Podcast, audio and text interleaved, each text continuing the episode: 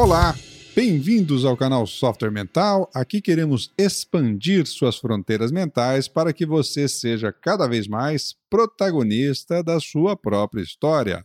Vamos juntos! O tema de hoje é. Eu acho que ele explora muito bem aí o que a gente vem tratando com certa frequência aqui no software mental, que é a aplicação da nossa forma de pensar buscando desenvolver ideias, desenvolver projetos, desenvolver negócios. Uh, estou aqui com o meu convidado hoje, o meu caro amigo aqui, Rodrigo Balotim. Tudo bem, Balotim? Tudo ótimo. Primeiramente, prazerzão estar aqui com você. Ô, oh, show de bola, velho. É, Rodrigo Balotim, ele é sócio fundador da Bubble Mix, é, que já está com 22 lojas aí espalhadas aí pelo Brasil, tá certo isso, Balotinho? Perfeito, exatamente. Já estamos em cinco estados. Agora. E show de bola. E ampliando para 2019, é, um negócio que está indo muito bem e que está chamando a atenção do mercado de modo geral. O Balotinho, mas você não começou a mexer com o Bubble Mix de prima, né, velho? Na questão do, do, do empreendedorismo, e, uma coisa que eu queria conversar contigo aqui é justamente sobre esse mindset empreendedor. No processo do empreendedorismo, você já mexe há um bom tempo, né, cara? Como é que é essa história? Conta um pouquinho da tua história aí dentro do empreendedorismo. Ótimo, perfeito.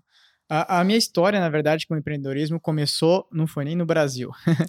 começou quando eu estava na China. Uh, Isso em... Estamos falando aí de algum tempo atrás, em 2009. Ah, tá? legal. Então, assim, tem um tempinho já que, que eu empreendo. Na verdade, uh, meu primeira empresa eu fundei na China, né? Que foi o país onde eu comecei a empreender. Ah, legal. E foi algo que veio meio ao acaso, vamos dizer assim. Eu, eu estava planejando, quando eu estava morando na, na, na Espanha, eu estava planejando é, já a minha mudança para algum outro país, né? Porque eu estava lá fazendo o último ano da minha faculdade. E, enfim, entre essas opções que eu tinha, eu comecei a enxergar a China como um país que realmente estava com um nível de desenvolvimento econômico muito forte, né? Se falava muito na China como uma grande potência na uhum, época. Uhum. E meus colegas e, enfim, pessoas que eu conhecia estavam indo para os países mais tradicionais, Estados Unidos, Canadá, Austrália. E eu falei, poxa, se eu quiser buscar um diferencial mesmo para minha carreira, ou na época eu não pensava tanto em empreendedorismo, mas mas enfim, eu estava pensando no que eu, eu gostaria de fazer. Uhum. Eu pensei, poxa, acho que valeria a pena ir para um país realmente em que eu tivesse um choque cultural e que isso pudesse mudar a minha forma de pensar de fato, entendeu? Que bacana. Entender, enfim, é, outras culturas eu acho que é uma forma realmente de expandir muito o mindset. Uhum. E, enfim, nesse processo eu retornei da Espanha e como eu ainda na época não estava com meu inglês muito avançado, tão pouco meu mandarim, né? Uhum. eu decidi que eu precisava, enfim, ter as ferramentas certas para ir para lá. E foi quando eu decidi ir para os Estados Unidos, passar uma temporada. Fiquei uhum. seis meses aproximadamente lá. Consegui aprender bem inglês e finalmente consegui realmente ir para a China. Uh, durante, a China, durante esse processo de, enfim, de, de, transição de país, né, durante esse período que eu, que eu estive na China, esse período inicial, eu busquei realmente conhecer um pouco mais sobre a cultura e um pouco mais sobre o idioma, porque nem todo mundo lá fala inglês. Na verdade, é, é, muito similar ao Brasil. Uhum. Uh, poucas pessoas têm o inglês fluente, principalmente no, no, no diálogo, né? As pessoas até conhecem um pouco da gramática, conhecem um pouco, enfim, da leitura e e, e tem bastante dificuldade de, de, conversar. Então eu tive que, é, faz, sim ou sim, fazer mandarim, né? Eu passei seis meses estudando mandarim e na época ainda o Alibaba não era tão conhecido no, uhum. no Brasil. Você sabe que hoje o Alibaba, enfim, é um gigante, é um gigante. tremenda potência, está entre as dez maiores isso, do mundo, né? Isso, o Jack Ma, inclusive, é um baita de um empreendedor, é, né? sem dúvida. E, e, e, foi o Alibaba, na verdade, que me ajudou bastante nesse processo de, de empreendedorismo no início, porque, obviamente, morando num país diferente do meu, num país gigante como a China, eu precisava entender como que funcionava esse processo de comércio exterior, e para mim era algo relativamente novo. Sim. Eu nunca tive contato até então com o comércio exterior. Quantos anos você tinha na época, meu velho? Eu tava com 2009, a gente tá falando aí de quase 10 anos, eu tava com 25 anos, Legal. mais ou menos, de idade.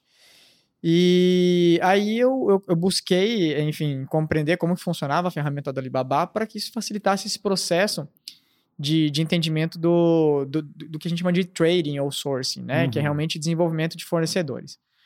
Porque eu já tinha algumas pessoas interessadas no Brasil em comprar produtos da China. E na época, enfim, as pessoas estavam começando a importar cada vez mais da China, inclusive as pessoas que compravam muitos produtos no Paraguai estavam começando a vislumbrar essa outra oportunidade de, de comprar produtos diretamente da China. E aí foi quando eu, eu vi realmente uma oportunidade de, poxa, eu vou abrir minha empresa aqui, vou começar a empreender nessa área, por mais que eu não tenha conhecimento, enfim, eu tô aqui, eu, tô, eu, eu tenho contato direto com os fornecedores e fica muito fácil para mim desenvolver um negócio aqui dessa forma, né? uhum. né? Até porque, ah, enfim, as pessoas, uma das dificuldades que as pessoas tinham na época era realmente encontrar fornecedores de confiança. E eu, por estar lá, eu conseguia fazer esse contato direto com os fornecedores. Havia ainda na época, assim, uma certa noção aí que a China, as coisas eram, eram complicadas, às vezes a qualidade muito Exato. questionável, aí se você não soubesse o caminho da, das pedras aí, é capaz de se meter numa fria danada, não é isso? Exato. E isso ainda acontece, tá? Isso é uma coisa que ainda continua acontecendo. Obviamente a gente tem hoje mais informações, mais Sim. formas de, de fazer um due diligence, Uhum. Mas, mas sim, na época era, era bem mais é, difícil, bem mais complicado de, de se conseguir fornecedores de qualidade. E, e assim, eu sempre falo para todo mundo, é, os chineses, eles são, entre eles, eles são muito respeitosos, uhum. eles, enfim, é, tem, tem um conceito que eles chamam de perder a face, né, que em chinês fala de lian, que é basicamente assim, eu não quero perder a minha face com o meu uhum. é, conterrâneo, enfim, com, com outro chinês, mas com estrangeiros não existe isso. Então, assim, certo. assim, é, existia uma, uma até uma, uma, uma, certa forma de, uh, vamos dizer assim, não, não, diria recompensa, mas uma forma de você dizer, poxa, que legal, você conseguiu enganar um estrangeiro, entendeu? Fazendo ah, negócio. Certo, e, e, e, isso era muito ruim, era muito ruim, e, e eu lidava com isso diariamente lá, eu visitei uma porção de fábricas, e eu consegui realmente é, fazer o meu trabalho bem feito, eu comecei a me relacionar com as pessoas certas, eu comecei a, a conhecer os prestadores de serviços que me davam apoio para fazer uma auditoria de fábrica, me davam apoio para fazer uma inspeção de, de, mercadorias. Isso fazia com que eu realmente ganhasse credibilidade. Uhum. Isso fez com que eu ganhasse credibilidade e as pessoas aqui no Brasil começassem a confiar no meu trabalho. Eu fiz isso durante aproximadamente sete anos. Então, assim, mesmo quando eu retornei ao Brasil, eu continuei fazendo esse mesmo trabalho, uhum. enquanto eu desenvolvia outras coisas em paralelo. Inclusive o Iguaçu Startups, que foi uma das iniciativas que que você fomentou que eu, aí. Que eu fomentei, exatamente. Empreendedorismo aí na, na, na tríplice fronteira aqui, né? Exatamente. Isso foi. foi eu voltei em 2014, em 2012, tá? Uh, aqui ao, ao Brasil. Em 2013, eu comecei essa iniciativa do Iguaçu Startups. E eu fiquei aproximadamente dois anos à frente, até que o Luiz Poletti, que é, enfim, super conhecido aqui também, um uhum. cara que movimentou bastante o ecossistema, acabou assumindo esse papel que eu tinha no, no Iguaçu Startups. Uhum. E para mim é, foi algo sensacional, porque foi a primeira vez. Na verdade, lá na China eu já tive um pouco de contato com startups, eu ajudei a organizar alguns eventos e, e também participei do primeiro Startup Weekend que eu participei foi na China. É, mas isso abriu bastante a minha, a minha cabeça para essa nova economia, né? Que uhum. a gente estava uhum. conversando um pouco sobre isso. Isso. Uh, enfim, dessa economia ágil, da, da, das, das formas ágeis de, de fazer basicamente tudo, né? E, e aí eu realmente me apaixonei por essa área, né? Uhum. Pelo, pelo, pelo ecossistema de startups. Foi quando eu comecei a me interessar pelas startups, por inovação, por modelos de negócio, que é algo que realmente eu, eu, eu faço e, e, e agora eu tô com, com esse workshop que a gente vai falar um pouquinho depois, mas... Uhum. Mas, enfim, é, realmente comecei a empreender em diversas áreas, inclusive nessa época, como eu entendia que o empreendedorismo era um pouco de adquirir um pouco de experiência aqui, ou um pouquinho de experiência ali, eu comecei a fazer várias coisas ao mesmo tempo. Então eu, eu entrei num, numa, numa startup, eu abri um bar, é, uma casa de poker, e, e, e nessa época abri a Bubble Mix também. Uhum. E comecei a fazer uma série de coisas em paralelo.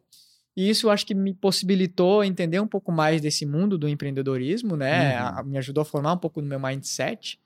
E, enfim, é, eu acho que foi, foi uma jornadinha aí interessante até chegar Bacana. onde a gente está agora com, com a Bubble Mix e outros negócios que, que a gente está desenvolvendo. Show de bola. Você sabe, o, o Balotin, que é uh, um dos aspectos, um dos conceitos importantes para a gente que, das nossas pesquisas aí sobre o mindset, esse mindset da abundância, esse mindset da nova economia, é justamente a questão da experiência e da visão multicultural. Uhum. Porque uma das coisas que a gente observa hoje, dentro desse processo digital, das novas tecnologias, é que a questão de fronteiras, de fato, ela se diluem todos os dias, os limites de campo de conhecimento de novas tecnologias se diluem todos os dias, e, e, e, a capacidade do indivíduo de lidar com essa questão multicultural de uma forma mais aberta, de uma forma mais tranquila, realmente é um diferencial para você buscar, seja modelos de negócios, seja recursos, seja parcerias, em qualquer lugar do planeta, mais ou menos, né, velho?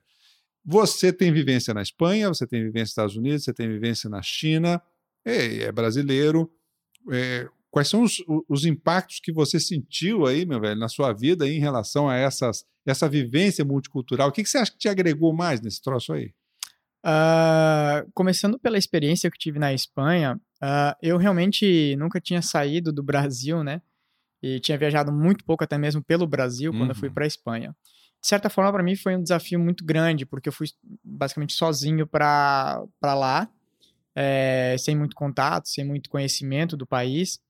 E, mas para mim eu sempre, eu sempre acreditei que a gente cresce realmente com os desafios. Uhum. Então, uh, isso foi, foi muito representativo para mim na época, porque eu acho que isso começou a, a realmente me, me, tornar um pouco mais uh, capaz de conseguir enfrentar os desafios que eu, que eu acabei enfrentando posteriormente.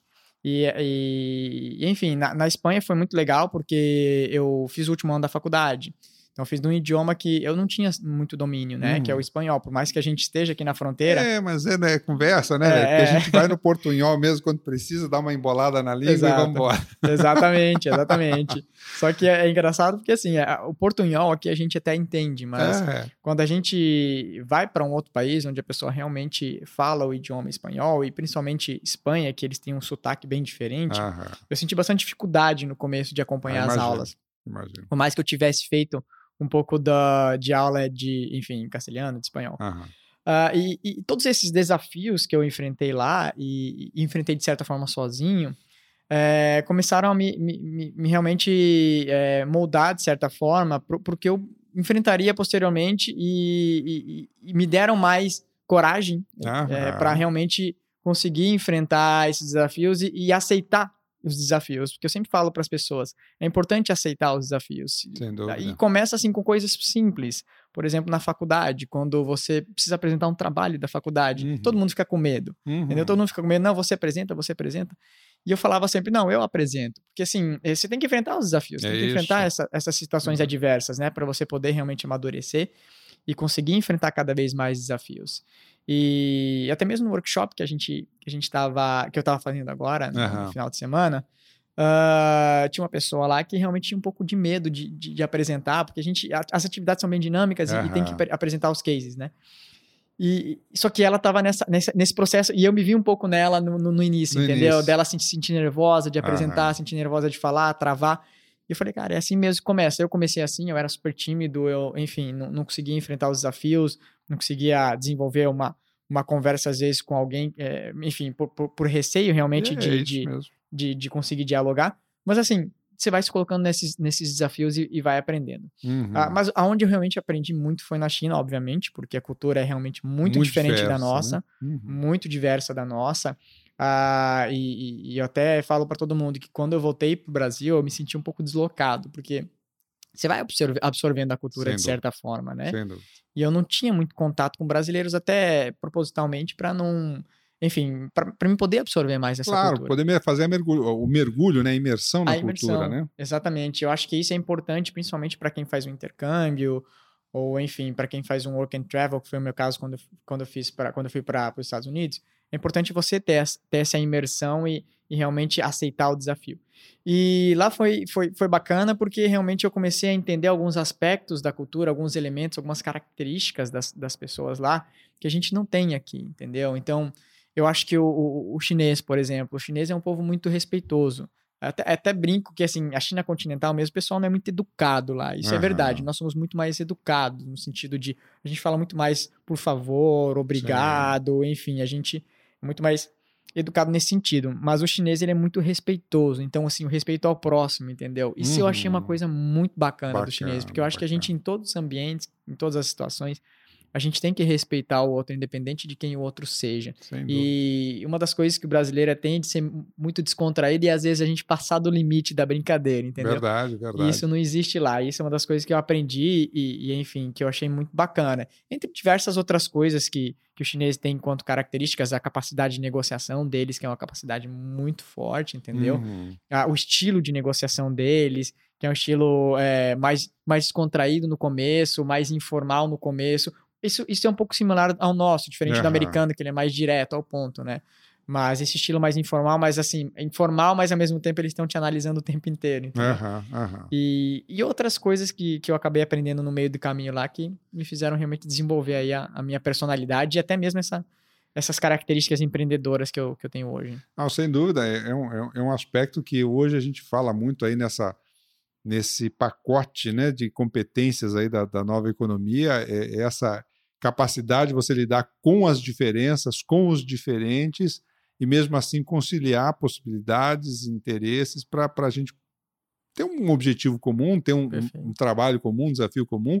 Eu imagino que essa, essa, esse tipo de habilidade você deva usar hoje, por exemplo, na Bubble Mix, aí nas negociações de, de novas lojas, no planejamento, na, na, na, na nos contratos aí com, com os, os, franqueados. os franqueados e por aí vai, né?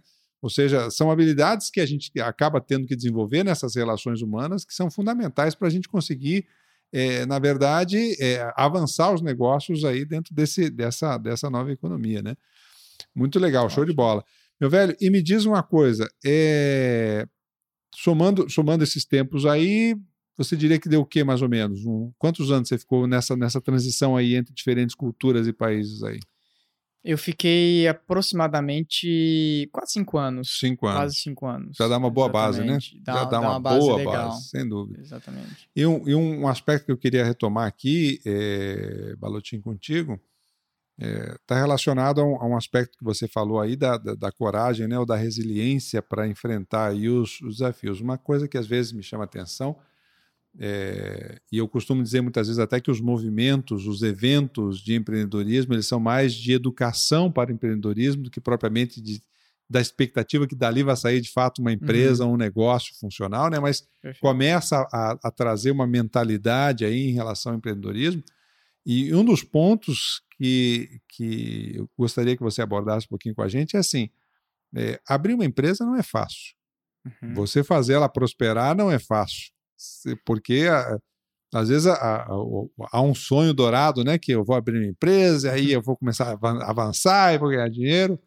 E na prática a relação não é fácil, né, velho? Exato. Como é que é, foi, como é que é, conta um pouquinho pra gente aí dos teus desafios aí da, na, nesse processo, na resiliência durante o, o, o, processo empreendedor aí, o desenvolvimento do teu negócio. Legal. Quando a gente fala de empreendedorismo e inovação, uh, se fala muito da, da geração de ideias, se fala muito da, de todo o glamour que tem, né, esse, esse, essa área, vamos dizer assim, tá? Mas realmente uma das maiores dificuldades que, que as startups têm, ou o que os novos empreendedores têm, é, é botar em prática, né? Uhum. Que é, é realmente a parte que importa. É, sem então, assim, dúvida. Assim, esse processo realmente ele é importante de formação de massa crítica, das pessoas é, terem esse primeiro contato com empreendedorismo, com inovação, com modelos de negócio. Mas quando chega na, na hora do, do vamos ver mesmo, as pessoas realmente têm muita dificuldade. E aí entra essa questão da coragem, da resiliência, entra um pouco da questão da, da procrastinação, de certa forma, entendeu? Uhum. Das pessoas, não, eu vou fazer esse negócio, mas aí ela vai deixando, aí ela vai dando importância para outras coisas. Vai se deixando enrolar pelo deixando, dia a dia. Exatamente, pelo dia a dia. E acontece muito, é, eu faço isso, tenho certeza que você faz eu isso faço, e qualquer pessoa faz. faz isso, mas você ser consciente de que você faz isso te ajuda a entender um pouco mais o processo e te ajuda a lidar um pouco melhor com isso. Então, realmente, a... no começo é muito difícil, porque assim, você tem que se virar de todas as formas. É, quando a gente começou o Bubble Mix, por exemplo, que é hoje o meu negócio, é, a gente fazia de tudo, né? A gente era administrativo, a gente era, eu e meus sócios, né? A gente era financeiro, Sim. A gente atendia os clientes, a gente tinha um funcionário só, então a gente ficou com um funcionário acho que quase um ano, entendeu? Uhum. E, e, o restante do tempo a gente fazendo e tendo que se desdobrar, porque nós tínhamos outro trabalho, eu ainda estava com a, com a Braiesh, que é a minha empresa que eu fundei na, na China. Uh, o meu sócio trabalhava na Yates, numa empresa lá no PTI, e o meu outro sócio trabalhava no Paraguai, numa, uhum. com o pai dele numa empresa de logística. Então, assim, a, a gente se dividia entre os nossos tempos para poder fazer o negócio acontecer. E no começo é, é aquele negócio, você vai tocando o negócio em paralelo, com uma expectativa de que realmente aquele negócio se transforme num negócio que te dê a, a fonte de receita principal. que você precisa. Uhum. Exatamente. E, mas até chegar a esse ponto é, é, muito complicado, porque você não sabe se o negócio vai dar certo ou não. Então você continua se dividindo. Mas em algum momento você tem que virar a chave. Em uhum. algum momento você tem que falar: não, eu, eu preciso virar a chave, eu preciso me dedicar a esse negócio. Porque se você não fizer essa virada de chave, dificilmente você vai conseguir fazer um negócio dar certo somente trabalhando em paralelo.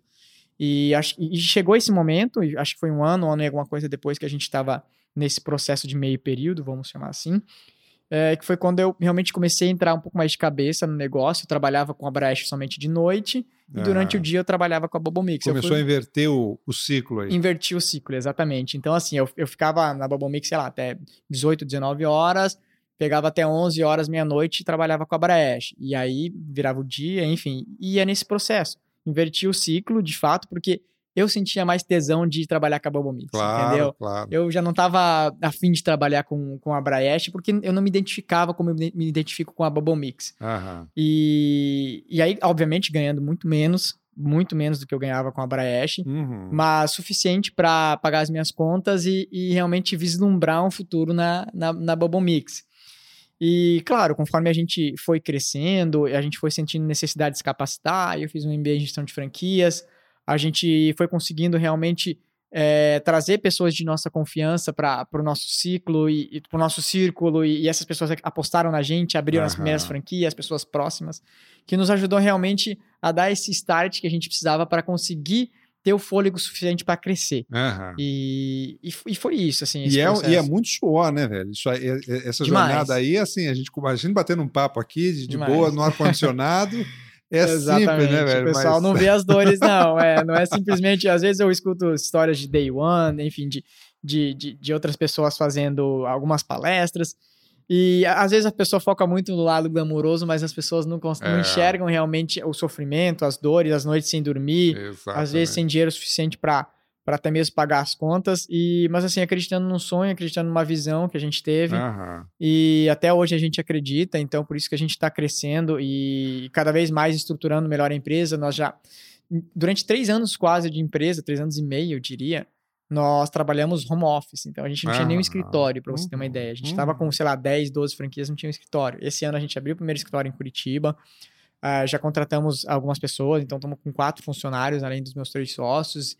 E ainda bem que tá, tá, tá dando tudo certo. A gente está crescendo e vislumbrando agora novos mercados para Bubble Mix, porque afinal de contas, eu lidando com o modelo de negócios, eu preciso também vislumbrar novos modelos de negócios para Bubble Mix, não somente de franquias. É, você sabe que é, na bandeira do Brasil está lá escrito, né, é, ordem e progresso. Mas quando a gente fala em empreendedorismo, a lógica é o contrário, né? é progresso é e ordem. Você joga a bola e vai atrás. Exato. Joga a bola e vai atrás para poder. Exatamente. É, estruturando e crescendo. E aí, essa Exatamente. necessidade justamente de ajuste de modelo de negócio é, é, justamente em função desse crescimento. Né? Perfeito. Né? E às vezes um pouquinho de causa é necessário nesse processo. Claro. Eu digo porque, assim, uma das coisas que eu falo e é que é meio que meu mantra é que, assim, na minha opinião, feito é melhor que perfeito. Então, assim. Claro ah, o, o, feito e não perfeito, às vezes ele é um pouquinho caótico. Então, assim, uhum. você precisa lidar com um pouquinho de caótico para você aprender e com esse aprendizado você fazer correções no meio do caminho. Então, assim, é, é realmente é um pouquinho de caos o é, empreendedorismo, não, mas, é mas a gente está sempre buscando a ordem. Quando a gente chega na ordem, não adianta ficar ali, não. Aí você tem que buscar um pouquinho mais de caos isso. e aí buscar a ordem novamente. É isso aí. É, você sabe que é, é, é, é muito legal isso, porque é, na prática, assim, o mundo real nunca é igual ao mundo da nossa cabeça, né? nunca. É bem diferente, é, né? É diferente, cara. Você pensa, você acha que vai matar pau ali Ixi. com o negócio, a ideia na tua cabeça tá redondinha. Perfeito. E aí você vai começar a andar no mercado, você vai, cara, não, isso aqui, peraí, não, isso aqui tem que ajustar. Não, ih, rapaz, esse outro negócio aqui tem que mexer. Né? É isso aí. E aí você vai, vai mudando, vai, vai ajustando o tempo inteiro. Não tem. Não, esse processo é, é, contínuo. Não adianta é, você chegar, é. não, agora realmente alcancei o sucesso. Então, assim, é, realmente as pessoas nunca alcançam o sucesso, na minha opinião. Sim. O sucesso ele é, é, é, um, é um, é um estado, é um estado temporário. temporário. Exatamente. E aí, algo que você alcançou aquele sucesso temporário, Aí você vai buscar o seu outro sucesso, entendeu? É, Qual que é o seu outro objetivo agora? E quem é empreendedor e quem tem essa mentalidade empreendedora está sempre fazendo isso, né, cara? Exato. É, dificilmente é, você abre um negócio e senta em cima dele, pronto, e está acabado, é isso que eu vou fazer o resto dessa vida desse jeito. Perfeito, Não é, né, perfeito. Cara? A gente fala muito do da, da questão do é, empreendedor serial, né? É. Que é o cara que empreende e já parte para outra coisa, é. empreende, já parte para outra coisa. É. E, e, assim, eu, eu falo para todo mundo abertamente, inclusive para os meus sócios, que assim, a, o meu fim não é a Bubble Mix, uhum. entendeu? Em algum momento, de repente, eu vou buscar uma saída, é, um exit, que a gente chama em startup, uhum. né? Vender para um fundo ou vender algum, partes para um fundo e buscar desenvolver um novo empreendimento, porque eu claro. sou muito inquieto e acho que todo empreendedor tem um pouco disso, Total. de ser inquieto, querer fazer novas coisas, de querer realmente contribuir com, enfim, em outras frentes, né? É, você pega aí um Elon Musk da vida, por exemplo, aí esse cara tem sarna na, na, na, no corpo Fantástico. aí há muito tempo, né, velho? Porque o cara, ele não para nunca, dois, Exato. três, quatro e big E é um cara mega corajoso, né? Vamos, é, vamos combinar, porque é. assim, o, os setores de atuação dele são setores realmente ele mexeu com gente grande. De alto risco. de altíssimo de altíssimo risco, me, mexendo com gente grande e com um desafio mais ousado ainda, né? Perfeito. Eu, eu gosto muito da história dele porque é, é, teve uma fase aí da, da vida dele em 2008, onde os quatro grandes empreendimentos dele estavam em risco, todos eles, e, e, ele conseguiu segurar e deu a volta por cima e as coisas começaram a, a, a desenvolver, né, tanto na Tesla, quanto na SpaceX, quanto na é Neuralink, quanto na a, a, outra empresa dele que é de energia, uhum. é, acho que é Tesla Energia, alguma uhum. coisa assim. É, mas ele tem um, um, quarto grande empreendimento aí que é, o cara realmente ele é, ele é ousado, velho, é atrevido mesmo para fazer as coisas. E o empreendedor ele precisa disso mesmo, né? precisa. né? Se, se, se, a gente for querer esperar ter as coisas prontas, a gente não sai do lugar nunca, né, velho? Exato, ele não se deixa abalar, né? Porque é. assim, eu acho que 99% das pessoas nessa situação, nesse, nesse caso específico que você comentou, que ele estava ali realmente à beira da falência, né? Eu acho que de, de, certa forma desistiriam, enfim. E ele é um cara muito resiliente, ele, ele enfrentou, enfim, os desafios, não se deixou abalar e, e, e conseguiu dar a volta por cima, né? Acho que isso é, é muito importante. Aí, não, perfeito, é fantástico. É, é, esse, esse é um é um exemplo disso, né? E, e, e, um outro aspecto que você colocou aí que eu acho que vale a pena a gente resgatar também, que tem relação com a questão dos modelos de negócio, né? Uma das coisas da prática que a gente observa no mercado é assim: a maioria das empresas elas quebram na transição de tamanho da micro para pequena, da pequena para média, da média para grande, da grande para global. Por quê? Porque precisa de um novo mindset, precisa de uma nova cabeça para você pensar, para fazer esses ajustes, para reinventar o negócio, se for o caso, mudar a estrutura de, de, de desenvolvimento daquele negócio, uhum. mudar o modelo de negócio propriamente dito, para poder avançar, né? Você andou fazendo um curso recentemente aí na Suíça, é isso, meu isso, velho? Conta perfeito. um pouquinho para a gente desse curso aí. Ah, legal. Uh, eu fiz esse curso em outubro, agora de 2018. Uh, ah, o curso ele é baseado em um livro que foi lançado em 2013, que se chama Business Model Navigator, que é basicamente assim, realmente você navegar por modelos de negócio. Uhum. Tá? Então, é, esse pessoal da Universidade de St. Gallen, na Suíça, eles desenvolveram essa ferramenta é, durante alguns anos de estudo, né? Eles, é, enfim, é, conversaram com mais de, de 100 grandes empresas e, e, identificaram, não, desculpa, mais de 500 grandes empresas, identificaram uhum. uma série de modelos de negócio, que esses modelos de negócios é, representam basicamente o sucesso da, da grande maioria das empresas. E eles fizeram uma parceria com a Universidade de Stanford, né, com, com o Centro de Design da Universidade de Stanford, para realmente desenvolver esse, esse processo estruturado de desenvolvimento de novos modelos de negócio, tá? uhum. tá? Então, assim, a ferramenta, bem resumidamente, ela é voltada justamente para empresas que já estão atuando, que estão, de repente, numa fase de revisão dos seus modelos, que estão buscando realmente alternativas é, nessa, nesse processo de disrupção aí de mercados, nesse nosso mundo VUCA, né? É, para realmente sobreviver? Uhum, né? Porque hoje uhum. a gente sabe que, que, enfim, com esse avanço tecnológico, as mudanças de mercado muito rápidas, é, realmente as empresas elas estão tendo muita dificuldade de conseguir se manter no mercado. Sem dúvida. Principalmente pela, pela concorrência das startups, que vêm aí super enxutas, né? E que vêm com propostas super diferentes e acabam tomando muitas vezes um, um grande mercado. E, e aí essa metodologia, ela realmente dá esse suporte para as empresas e, e, ela basicamente funciona é, num processo que a gente chama de recombinação ou imitação criativa de modelos, tá? Que é basicamente você buscar referências de modelos de negócio com base em alguns cards que são apresentados num processo, uhum. é, num conceito similar a um design thinking, uhum. mas usando cards visuais para que realmente a empresa consiga fazer essa revisão do seu modelo e lançar novos modelos é, num, num, processo que a gente chama de iniciação, é, de ideação, integração e implementação. Tá? Uhum. Tá? Então são quatro etapas. E durante esse processo, obviamente, ocorrem muitas coisas, mas a grande sacada da ferramenta justamente são as referências e as que a gente chama de reconfiguração mental, uhum. vamos dizer assim, Perfeito. de como o, o empreendedor, empreendedor passa a pensar depois que ele tem contato com, essas, com esses modelos de negócio. Uhum. E, e, a ferramenta, ela, por ser tão interessante, né, eu acabei decidindo fazer esse curso na Suíça, onde participaram, inclusive, heads de inovação da Airbus, heads de inovação da Adidas, Toyota, uh, tinha pessoal da, da, da, da editora Planeta, que é uma editora super forte, super grande. Então, assim, várias, várias pessoas de diversos, enfim, é, setores, setores, e diversos países, uhum. realmente com a mesma finalidade de buscar modelos de negócio diferentes para suas empresas, né? E uma, uma das coisas que me chama muita atenção e que eu achei muito interessante é que, assim, falando em, em termos de nivelamento de conhecimento sobre inovação, ah, eu acredito que a gente está muito próximo do que eles têm em termos de conhecimento, os uhum. europeus, enfim, os suíços, tá? A informação está mais democratizada no mundo, né, Exatamente, está né, muito mais democratizada. Eu acho que a, a, grande dificuldade que a gente tem é realmente com a cultura, né? Que uhum. é realmente algo que acaba é, dificultando o processo de gestão de mudança nas empresas. Uhum. Mas o conhecimento que a gente tem ele é suficiente para a gente fazer a mudança acontecer. Uhum. A gente só precisa realmente desenhar as estratégias corretas de mudança cultural, mudança de mindset das pessoas na empresa para conseguir fazer essa, essa, essa inovação acontecer, né? E a minha, a minha proposta com o workshop que eu estou fazendo agora aqui uhum. no Brasil, de trazer esse conhecimento, é trabalhar um pouco da ferramenta, tá? Como metodologia uhum. para auxiliar esse processo de desenho de novos modelos, mas eu também trabalho um pouco do mindset de inovação, uhum. de como fazer realmente a mudança de mindset dentro da empresa.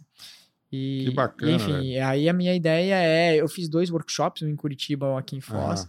E a minha ideia é levar para o Brasil inteiro esse workshop uhum. e, enfim, é apoiar. É, é mais empreendimento, né, velho? Mais um. É quase um outro empreendimento, exatamente. Exatamente. Show de bola. Você sabe que um, um, uma dificuldade que a gente tem muito no Brasil, na, na minha visão, é que é, é muito comum, eu, eu, trabalho na área de estratégia já há muito tempo, e é muito comum a gente escutar do empresariado brasileiro é, a, frase mais ou menos assim: olha, esse modelo de negócio funciona assim, hum. ou esse negócio funciona assim, como um modelo ele não pudesse ser modificado, a, a, aquele segmento compete em cima das mesmas regras, das hum. mesmas bases, e não consegue se mexer dentro disso, porque ele já nem questiona isso.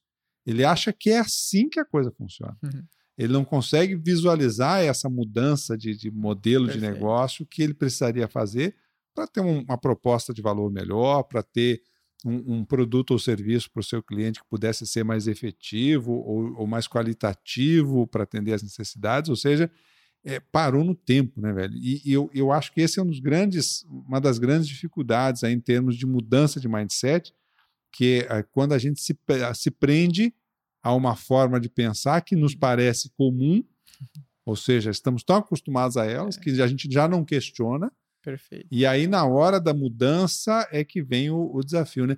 Dentro dessa turma que estava contigo lá é, no, no, curso na Suíça, deu para perceber essa, essa inquietude pela mudança na, na, nos participantes? Ah, uh, deu para perceber sim, só fazendo parênteses, isso que você comentou é, é, tão relevante, é tão interessante.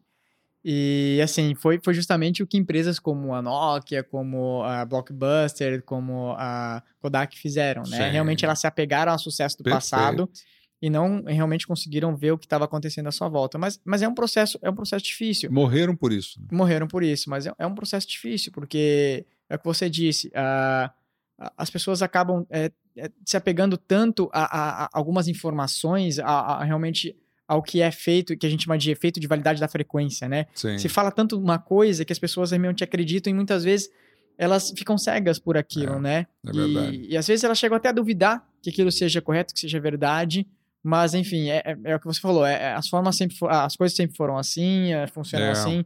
E, e essa ferramenta, ela vem para A gente até fala muito disso, de quebrar a lógica dominante da, da indústria, do seu setor, de você realmente fazer completamente diferente, Uhum. entendeu? Uh, dese- desenhar um modelo de negócio completamente diferente. Mas falando um pouquinho sobre as pessoas que participaram lá, realmente a gente sente essa inquietude das pessoas de realmente é, A água tá subindo, né, é, de realmente. E aí eu conversava com algumas pessoas, é, tinha, por exemplo, algumas pessoas que fizeram parte da minha equipe, porque a gente trabalha em equipes lá. E algumas pessoas que trabalham em, em empresas estatais, né? Um- Aham. Tinha um francês lá que trabalhava numa, numa usina nuclear estatal, né? Do governo francês. E ele me dizia que, assim, poxa, eu, eu- eu sinto uma dificuldade enorme de fazer qualquer pequena mudança ali dentro, entendeu? Porque, Uhum. primeiro, é uma empresa estatal. Segundo, é uma empresa super, no mercado super tradicional. Então, como que você inova nesse mercado, entendeu? Uhum. E, mas eles estavam ali, entendeu? Buscando formas de, de, de inovar, buscando Sim. novas ferramentas, buscando novas, novas metodologias. Isso eu achei muito legal, entendeu? Que, que a necessidade de mudança, ela vem de todos os setores, de todas as pessoas. Todo mundo sente que, que realmente é essa necessidade. É, você sabe que é, você falou, você tocou um outro ponto aí que, que é bem, bem interessante a gente observar, né? É, uma, das, uma das condições que leva o camarada a morrer como sapo na panela, ou seja, que a água vai esquentando, ele não percebe, quando vê já é tarde, Sabe, escaldado. no sapo escaldado, exatamente, é, é, é que ele tem dificuldade, às vezes, de, de jogar fora o modelo que levou ele ao sucesso. Perfeito. Ele cria um modelo, aquilo funciona, ele pega uma tal confiança naquilo, e aí se torna uma grande empresa, lá pelas tantas surge lá uma, uma startup com um conceito novo, mas ele diz assim, não, mas olha o tamanho daquela empresa, é o tamanho da nossa, Uhum. nós temos tanto mais capacidade de fazer e continuar dominando esse mercado, ele não acredita que aquele conceito que a startup está trazendo pode ser extremamente impactante né, para o seu negócio. Uhum. Eu, eu ontem estava lendo uma, uma, uma, reportagem, é, uma entrevista com o presidente do Bradesco, é, considerando o Nubank um sério concorrente e, e, uma, e uma empresa que, se o Bradesco não abrir o olho, é, pode tomar o mercado. Perfeito. Por quê? Porque justamente essa, essas fintechs que estão surgindo por aí, E são várias. e são várias, são muitas, são muitas é, de, de diferentes serviços aí.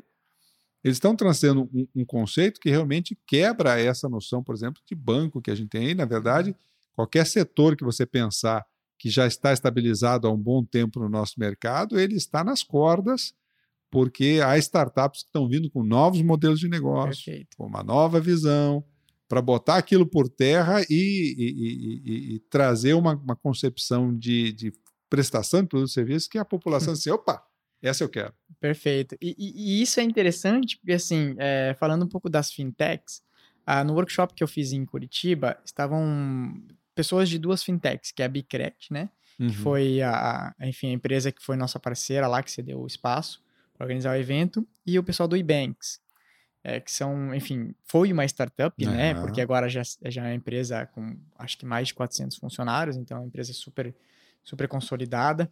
Mas é engraçado porque, assim, uh, as próprias fintechs também, depois de um tempo, quando elas começam a crescer e que elas realmente Começa começam a, a virar, vibe, elas né? começam a entrar nessa vibe, porque o próprio cara, a pessoa que da, da, da do Ebanks que estava lá, falou: é, bom, a gente está indo bem, legal, mas a gente já começa a enfrentar concorrência de outras soluções de startups que estão começando a surgir, entendeu? É. Então, você, ok, você é uma startup, você tem um sucesso, você começa a crescer, você começa a entrar nessa vibe. Você também precisa continuar desenvolvendo novos Isso. modelos de negócio. Exatamente. Porque senão outras startups vão entrar é. e vão tomar seu mercado.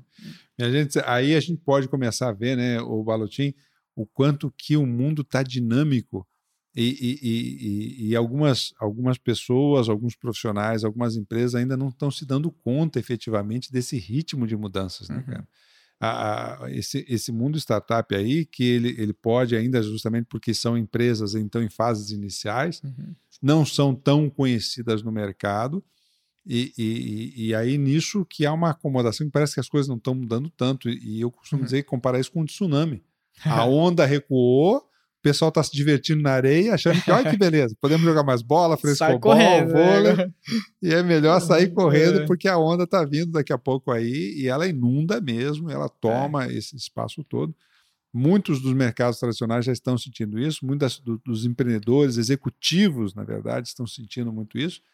E, e essa, essa proposta que você está trazendo aí de, de, de poder rever modelos de negócio realmente faz muito sentido, né, cara? Porque Perfeito. se não cuidar disso, vai dormir na praia e vai acordar com a boca cheia de siri. É isso aí, é isso aí. Realmente é, é, muito arriscado você não não estar tá olhando o que está acontecendo no mercado. É, algumas pessoas ainda acham que, são, é que é um bando de moleque brincando de empreender, mas assim, é, é um bando realmente muito grande, entendeu? É, então gente. tem gente que. A maioria das pessoas realmente não consegue viabilizar nada, mas tem gente viabilizando, entendeu? Então, é, realmente a concorrência das startups está entrando e está entrando em todos os setores. Não tem é. ninguém isento da, é. disso daí. Exatamente, exatamente. Que legal. Cara, e me diz uma coisa, Valutinho, para a gente já estamos chegando próximo aqui do nosso final, meu velho.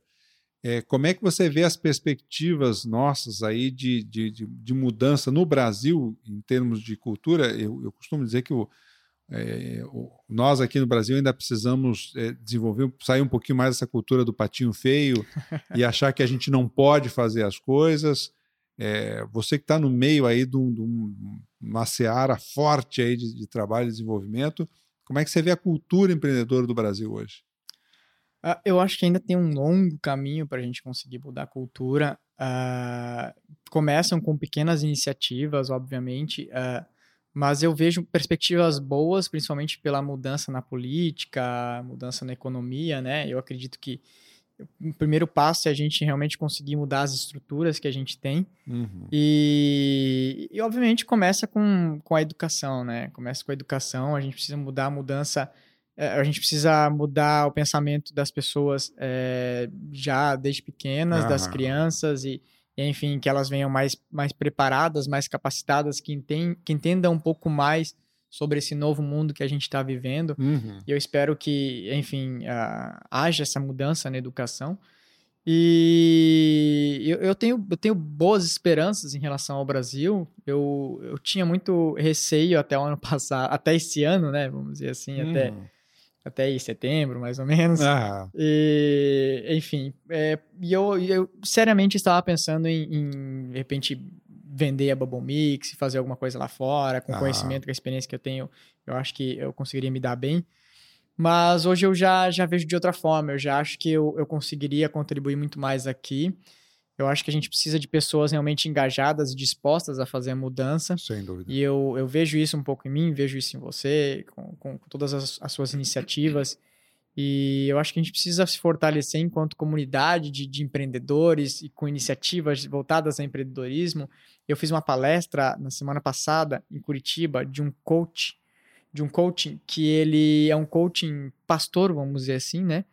É, independente da, da da orientação religiosa dele, ele falou que ele, ele trabalha muito mindset de inovação, de empreendedorismo. E eu acho que não, importa a iniciativa, contanto que ela seja voltada realmente ao desenvolvimento das pessoas e dessa mudança de mindset, eu acho que é, é super válido, entendeu? Então, eu achei o trabalho dele legal e, e eu acho que tem muita gente fazendo isso bem feito. A gente precisa, precisa mudar.